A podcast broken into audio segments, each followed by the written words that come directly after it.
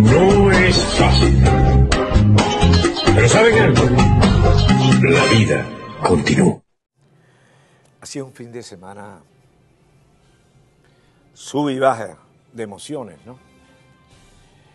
Eh, primero tenemos la jornada.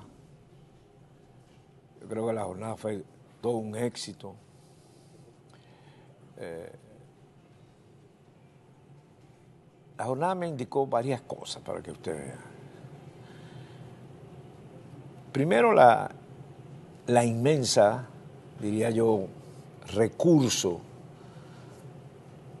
que tiene el venezolano, su amor por la democracia y, su agradecimiento por la democracia. Yo creo que ahí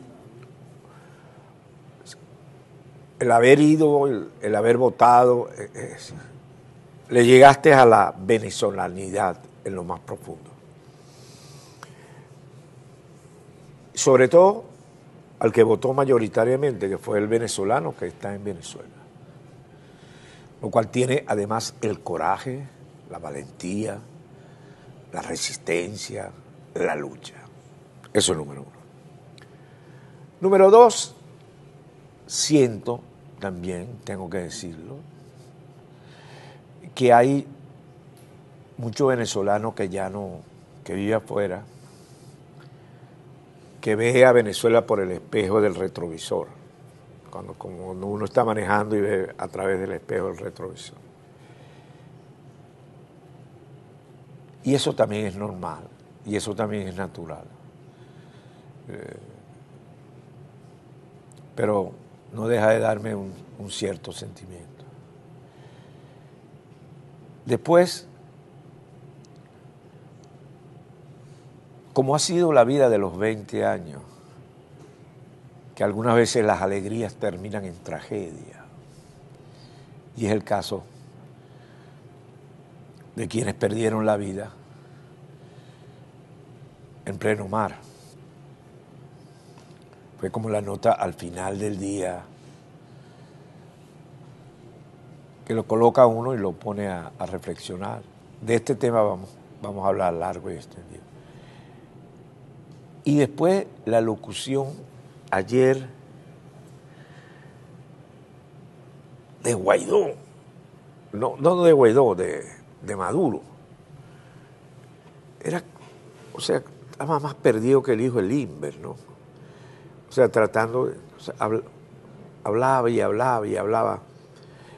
Y no se refirió a, los dos hechos más importantes. Al hecho de la, de la votación, donde votaron muchos más venezolanos que el fraude que él, que él convocó. Y número dos, la tragedia, los venezolanos muertos, los balseros venezolanos. Los ignoró totalmente. Entonces, trató de dar que todo era normal, que, pero como siempre, por eso es que por, para saber por dónde van los tiros hay que escucharlos. Termina señalándote ya que viene una restricción en enero por la pandemia. Viene una restricción por enero en la pandemia. Es para evitar movilizaciones que ocurran cuando la asamblea fraudulenta tome posesión. ¿Por qué?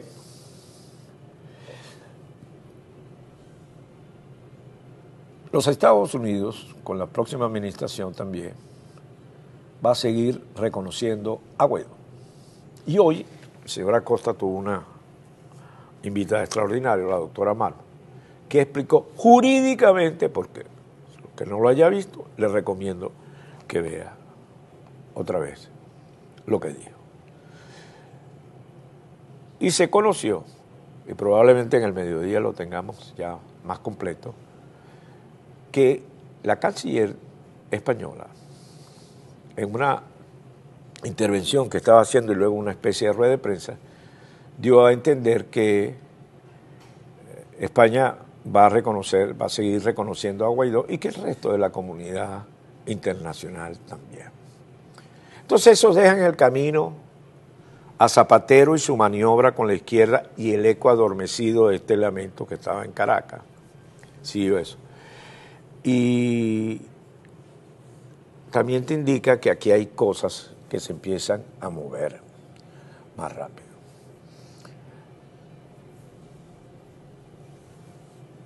El principal actor político en Venezuela es el presidente Guaidó.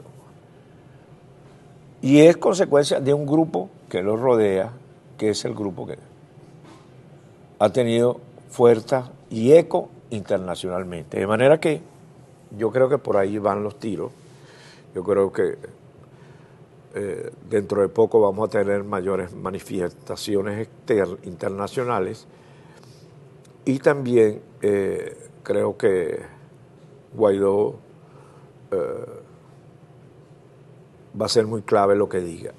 El programa del embajador Story hay que escucharlo, porque independientemente de quienes vayan a ocupar funciones en el Departamento de Estado y en, en las diferentes entidades que tienen que ver con las relaciones exteriores, con la seguridad y con la inteligencia, el embajador Story va a continuar. De manera que el que tiene experiencia en eso, en cómo manejarse, dará una intervención en su programa y dará algunas indicaciones que hay que saber leer entre líneas. Finalmente, esta es la última semana que estamos al aire en vivo. Después... Eh, vamos con una serie de, vienen las vacaciones colectivas, pero nos quedamos de guardia varios, de manera que cualquier noticia, cualquier circunstancia, cualquier momento que rompa el celofán, volvemos al aire. Eh, hoy tengo un programa muy interesante, se lo recomiendo. Vamos a hacer un análisis jurídico otra vez, pero esta vez eh, con el doctor Rafali, y un análisis político que es necesario.